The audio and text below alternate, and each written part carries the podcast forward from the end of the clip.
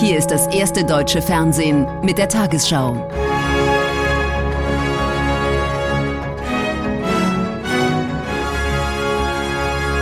Heute im Studio Susanne Daubner.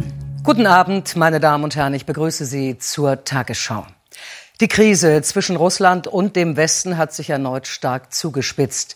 Präsident Putin will nach Angaben des Kremls noch am Abend die von prorussischen Separatisten kontrollierten ukrainischen Regionen Donetsk und Luhansk als unabhängig anerkennen. In einer Rede an die Nation sagte er, die Ostukraine gehöre historisch zu Russland. Zuvor hatte der Kreml-Chef erklärt, dass er keine Chance auf eine Befriedung der Ostukraine sehe. Russlands Präsident Putin in einer Sondersitzung des Sicherheitsrats. Er hört sich an, was die führenden Politiker des Landes ihm vortragen, warum sie für eine Anerkennung von Donetsk und Lugansk durch Russland sind. Es wirkt wie eine inszenierte Show. Einige scheinen äußerst nervös, wie der Chef des Geheimdienstes SWR, Narishkin. Sicherheitsrats Co-Chef Medvedev erhebt schwere Vorwürfe gegen die Ukraine. Die Ukraine braucht diese Gebiete doch nicht. Die Bewohner dort haben keine Unterstützung von der Ukraine bekommen seit Jahren. Sie erleben eine massenhafte Unterdrückung. Tatsächlich gelten die von Russland unterstützten Führungen von Donetsk und Luhansk als äußerst repressiv. Sie forderten heute im Fernsehen die Anerkennung als unabhängige Staaten sowie militärischen Beistand durch Russland.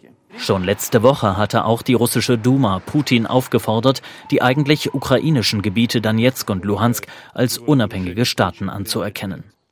Eine Anerkennung dürfte den Konflikt zwischen Russland und der Ukraine gefährlich anheizen. Russland könnte dem Wunsch der Republiken nach offiziellem militärischen Beistand entsprechen. Jenseits der Grenze auf russischer Seite stehen schon Panzer bereit, wie hier im Gebiet Rostov am Don. Zu den jüngsten Entwicklungen in Moskau jetzt live unsere Korrespondentin Ina Ruck. Präsident Putin hat ja heute angekündigt im Sicherheitsrat, dass er noch heute die Entscheidung fällen werde, ob Russland die beiden separatistischen Republiken als eigenständige Staaten anerkennt. Jetzt im Moment redet Putin gerade schon etwa eine Viertelstunde.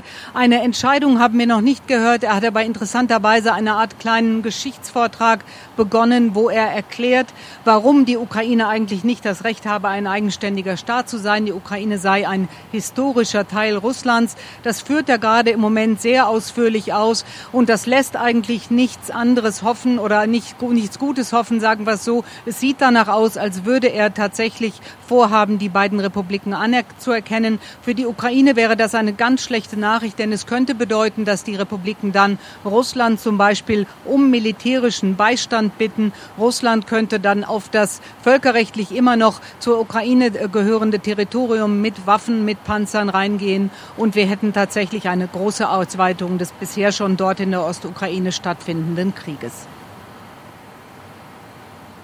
Vielen Dank, Ina Ruck. Die EU-Außenminister haben erneut mit Sanktionen gedroht, sollte Moskau die Separatistengebiete in der Ostukraine anerkennen. Der EU-Außenbeauftragte Borrell erklärte, er werde nun Strafmaßnahmen auf den Tisch legen, über die die EU-Staaten entscheiden müssten. Zugleich setzten die westlichen Staaten auch heute ihre diplomatischen Bemühungen fort. Am Morgen noch Hoffnung auf einen neuen Gipfel mit den USA, später dann die Ankündigung aus Moskau, womöglich die Separatisten in der Ostukraine anzuerkennen. Was der Kreml derzeit vorhat, für die EU ein Rätsel. Die deutsche Außenministerin fordert Putin fast flehentlich auf zum Dialog mein eindringlicher Appell an die russische Regierung, kommen Sie an den Verhandlungstisch zurück. Es liegt in Ihren Händen. Wir sind jede Stunde, jede Minute am Tisch. Wir warten auf Sie. Doch warten allein sei zu wenig in dieser Lage, findet er. Der ukrainische Außenminister Kuleba heute in Brüssel. Er fordert von der EU sofortige Sanktionen gegen Russland. Das würde zeigen, die EU redet nicht nur, sondern sie handelt. In den letzten Wochen hat die EU Russland immer wieder mit hohen Kosten für den Fall eines Krieges gedroht. Details aber blieben geheim. Nun wird deutlicher, was geplant ist. Ein Ende für Nord Stream 2, Sanktionen gegen den Finanzsektor und ein Exportstopp für Hochtechnologie. Doch reicht die Drohung mit Sanktionen? Vor allem die baltischen Staaten drängen auf schnelles Handeln. In der Ostukraine werde seit Jahren gekämpft. Die Ukraine werde durch die Kriegsdrohung jeden Tag wirtschaftlich und politisch geschwächt. Und nun droht auch noch die offizielle Anerkennung der sogenannten Volksrepubliken durch Russland. Bundeskanzler Scholz verurteilte diese Pläne und ließ erklären, ein solcher Schritt stünde im krassen Widerspruch zu den Minsker Abkommen und wäre ein einseitiger Bruch dieser Vereinbarung seitens Russland. Auch der EU-Außenbeauftragte zeigte sich am Abend besorgt. Wir raten Präsident Putin, die Gebiete Donetsk und Lugansk nicht als unabhängig anzuerkennen. Und wir sind bereit, mit einer starken gemeinsamen Front zu reagieren, wenn er entscheidet, es trotzdem zu tun. Markus Preis in Brüssel. Wie wird die EU auf eine Anerkennung der Separatistengebiete durch Russland reagieren? Ja, genau lässt sich das noch nicht sagen. Präsident Putin spricht ja auch noch. Aber das Problem ist, dass die EU und auch die USA die hatten die Sanktionen immer für den Fall angekündigt, dass es eine militärische Aggression gäbe. Also US-Präsident Biden hat das so ausgedrückt, wenn Panzer und Soldaten die Grenze überschreiten. Genau das aber ist ja derzeit noch vollkommen unklar, ob das mit diesem Schritt wirklich passiert. Äh, und deshalb muss man sich auch in der EU noch mal weiter abstimmen. Der EU-Außenbeauftragte Borrell sagte vor wenigen Minuten, wenn Russland diese Gebiete annektieren würde, dann würden die Sanktionen kommen. Wenn es in Anführungszeichen nur um die Anerkennung gehe, dann müsse man eben in der EU auch weiter beraten. Es wird also sicher mit Hochdruck telefoniert in den kommenden Stunden und auch Tagen. Und bei der Bewertung der Lage wird sicher auch eine Rolle spielen, ob das aus russischer Sicht dann das Ende dieses Konflikts ist oder der Auftakt womöglich für ein weiteres militärisches Vorgehen. Bei der EU und der NATO wird man deshalb auch sehr genau darauf achten, ob zum Beispiel in den kommenden Tagen die Truppen an der Grenze zur Ukraine zurückgezogen werden. Vielen Dank, Markus Preis. Auch die Bundesregierung bemühte sich den ganzen Tag über in Telefonaten mit Verbündeten und mit Moskau um eine Deeskalation der Lage. Zum letzten Stand jetzt Matthias Deiß aus Berlin. Ja, bis zuletzt hat der Bundeskanzler versucht, Wladimir Putin von einer Anerkennung der sogenannten Volksrepubliken abzuhalten. Auch Außenministerin Baerbock war heute noch einmal im direkten Gespräch mit ihrem russischen Amtskollegen Lavrov. Ohne Erfolg hören wir jetzt vor wenigen Minuten Fortschritte beim Minsker Abkommen für eine Deeskalation im Rahmen diplomatischer Gespräche waren die große Hoffnung Berlins für Kanzler Scholz sogar der Schlüssel für gemeinsame Fortschritte. Für tot will man das Minsker Abkommen jetzt noch nicht erklären, hören wir am Abend aus Regierungskreisen weiter, sondern die Gesprächskanäle offen halten. Bundeskanzler Scholz berät nun mit dem französischen und dem ukrainischen Präsidenten das weitere Vorgehen. Wir hören auch, dass es am Abend noch ein Gespräch mit US-Präsident Biden geben soll. Zurück zu Susanne Daubner. Und über die weiteren Entwicklungen berichten wir ab 21.30 Uhr bei Tagesschau 24 und laufend auf tagesschau.de. Die Krise zwischen Russland und dem Westen ist auch Thema in der Sendung Hart, aber fair. Im Kampf gegen die Corona-Pandemie wird in dieser Woche ein neuer Impfstoff in Deutschland erwartet. Das Präparat von Novavax könnte eine Alternative für Menschen sein, die Vorbehalte gegen mRNA-Vakzine haben. Bereits in der nächsten Woche könnte mit den Impfungen begonnen werden. Nuvaxovid ist als proteinbasierter Totimpfstoff in der EU zugelassen. Noch warten Sie im Medeta Impfzentrum in Berlin auf das neue Vakzin der Firma Novavax. Termine bieten Sie bereits an. Die Nachfrage hier sei groß, sagen die beiden Ärztinnen, genau wie die Erwartungen. Ist der Impfstoff doch anders als die neuartigen mRNA-Vakzine, etwa von BioNTech. Er beruht auf einer Technologie, die wir von anderen Impfstoffen bereits kennen. Und ich hoffe schon, dass einige Menschen, die den mRNA-Impfstoffen zum Beispiel sehr kritisch gegenüberstehen, äh, aber die Impfung als Ganzes jetzt nicht ablehnen, sich mit diesem Novavax-Impfstoff impfen lassen. Anders als bei den mRNA-Impfstoffen werden bei Novavax die Virenproteine künstlich erzeugt, inklusive des Spike-Proteins des Coronavirus. Nach der Impfung erkennt der Körper sie als fremd und aktiviert sein Immunsystem. Dazu werden Wirkverstärker benötigt, sogenannte Adjuvantien. Wirksamkeit und Nebenwirkungen sollen ähnlich sein wie bei den bisher verwendeten Impfstoffen. Umfassende Erfahrungen fehlen allerdings noch. Ob sich die Erwartungen an das neue Mittel mit Blick auf die stagnierende Impfquote erfüllen werden, da ist der Vorsitzende des Hausärzteverbandes skeptisch. Bis jetzt sind noch nicht so sehr viele Leute daran interessiert. Jedenfalls in den Praxen haben wir keinen ran. Und ob das jetzt wirklich der Gamechanger wird, das weiß ich nicht. Ich glaube einfach, dass die Kampagne eingeschlafen ist. Zunächst soll der neue Impfstoff Beschäftigten im Gesundheitswesen und der Pflege vorbehalten bleiben. Berlin und andere Bundesländer haben angekündigt, ihn ab der kommenden Woche einzusetzen. Deutsche Sterbehilfeorganisationen haben im vergangenen Jahr bei fast 350 Selbsttötungen geholfen.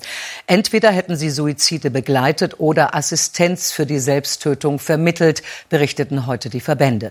Sie wandten sich dabei gegen eine erneute rechtliche Regelung der Suizidbeihilfe. Das Bundesverfassungsgericht hatte vor zwei Jahren das Verbot geschäftsmäßiger Sterbehilfe aufgehoben und ein Grundrecht auf selbstbestimmtes Sterben formuliert. Das schließe auch die Freiheit ein, Hilfe beim Suizid zu beanspruchen. Selbst entscheiden, wie lange das Leben lebenswert ist und wann der richtige Zeitpunkt ist, um zu sterben. Seit knapp zwei Jahren ist das jetzt möglich. Die heutige Bilanz der Sterbehilfevereine fällt positiv aus. Nun sind wir in der Position, die Leute zu beraten, ihnen eben in alle Richtungen Informationen zu vermitteln für die Gestaltung ihres Lebens bis zum Lebensende. Und das gibt uns natürlich auch die Möglichkeit, ähm, etwas Gutes zu tun. Das Bundesverfassungsgericht regte 2020 auch eine Neuregelung durch den Gesetzgeber an. Inzwischen liegen im Bundestag drei Gesetzentwürfe vor. Einer davon wird von Abgeordneten fünf verschiedener Fraktionen getragen. Demnach soll Sterbehilfe wieder bestraft werden, wenn streng vorgegebene Beratungspflichten nicht eingehalten werden. Das Recht auch, sich selbst äh, zu töten, das ist äh, da. Das gehört zu unserer Selbstbestimmung dazu, aber wir müssen sie auch schützen, äh, wo sie äußerem oder innerem Druck unterliegt. Und dafür haben wir Regeln vorgesehen, die sagen, dass wenn jemand auch diese Regeln nicht einhält, dass dann eine Strafbarkeit ähm, auch gegeben ist. Die Sterbehilfevereine lehnen eine Neuregelung jedoch ab. Es bedarf keines Gesetzes unserer Auffassung nach. Das Urteil des Bundesverfassungsgerichtes ist eindeutig. Mit der aktuellen Regelung können die Sterbehilfevereine gut arbeiten, sagen sie. Andere fordern jedoch Rechtssicherheit. Karlsruhe hat betont, dass es ein Grundrecht auf selbstbestimmtes Sterben gibt. Aber auch gesagt, der Gesetzgeber kann hier gewisse Grenzen setzen, zum Beispiel eine Beratungspflicht einführen. Er muss das aber nicht. Sollte ein neues Gesetz Sterbehilfe unter bestimmten Umständen wieder strafbar machen, kündigten die Vereine einen erneuten Gang nach Karlsruhe an. Die Bedeutung jüdischen Lebens für die Region stand heute im Zentrum beim Richtfest für die neue Synagoge in Dessau-Rosslau. Der Bau könne Geschichte nicht ungeschehen machen, sagte der Regierungschef von Sachsen-Anhalt Haseloff. Das Projekt lasse aber deutlich werden, dass aus Geschichte gelernt worden sei. Das Gotteshaus wird auf dem Grundstück der alten Synagoge errichtet, die 1938 in der Pogromnacht niedergebrannt worden war. Den symbolischen letzten Nagel schlagen der Vorsitzende der jüdischen Gemeinde zu Dessau und der Ministerpräsident von Sachsen-Anhalt gemeinsam ein.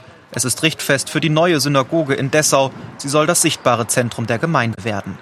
Über viele Jahrhunderte äh, prägt das jüdische Leben auch unser Land. Äh, und wir sind froh, dass wir auch nach der Wiedervereinigung jetzt mit, äh, mit Gemeinden entsprechend auch hier aufwarten können. In Halle haben wir ja schon die Synagoge äh, und in Magdeburg entsteht eine und in Dessau wird sie bald fertig sein. An dieser Stelle hatte auch die erste Dessauer Synagoge gestanden. Sie war im November 1938 von den Nationalsozialisten niedergebrannt worden. Seit der Neugründung 1994 wurde die Gemeinde immer wieder bedroht. Deshalb und vor allem auch wegen des Terroranschlags im nahegelegenen Halle werden die Sicherheitsvorkehrungen erhöht. Es wird so sein, äh, dass es eine Schleuse geben wird in dem Raum, dass es einen, einen Sicherheitsmann geben wird, der äh, das bewacht. Also ja, ohne Sicherheitsvorkehrungen ist eine Synagoge in Deutschland momentan leider nicht denkbar. Bund und Land unterstützen den Neubau mit 1,9 Millionen Euro. Die etwa 300 Mitglieder der Gemeinde hoffen, dass die Synagoge zu den hohen Feiertagen im September eingeweiht werden kann. Doch schon das heutige Richtfest, so sehen Sie es hier, sei ein riesiger Meilenstein.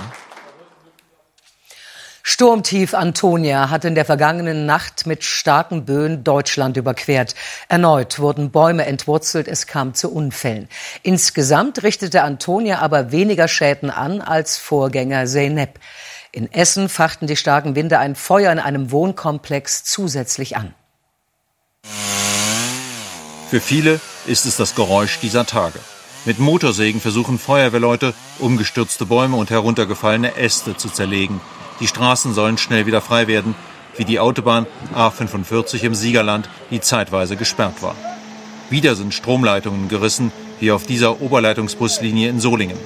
Auch Bahnkunden wissen oft nicht, ob und wann sie an ihrem Ziel ankommen. Fernverbindungen, vor allem im Norden und Osten, sind immer noch gestört, ebenso viele Regionalstrecken.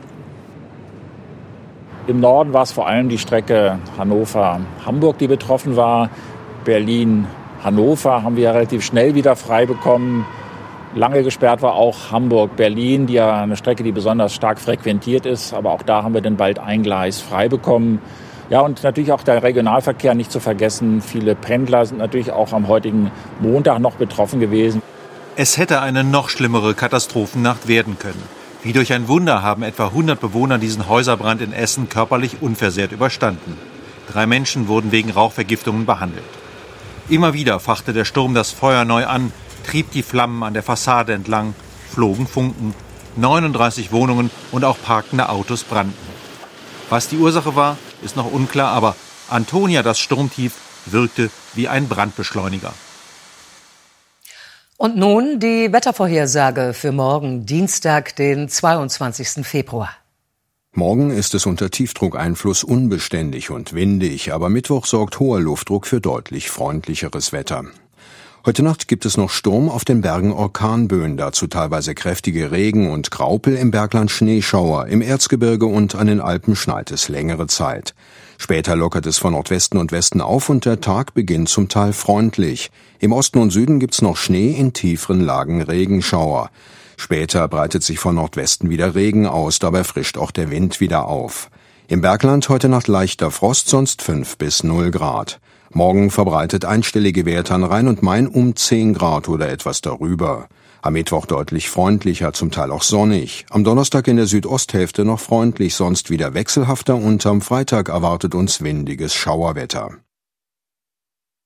Um 22.15 Uhr hat Karen Meoska diese Tagesthemen für Sie. Strategisches Manöver, wie kann der Westen auf eine Anerkennung der Separatistengebiete durch Russland reagieren? Und Hoffnungsträger Novavax, überzeugt der neue Impfstoff die Skeptiker? Ich wünsche Ihnen einen guten Abend.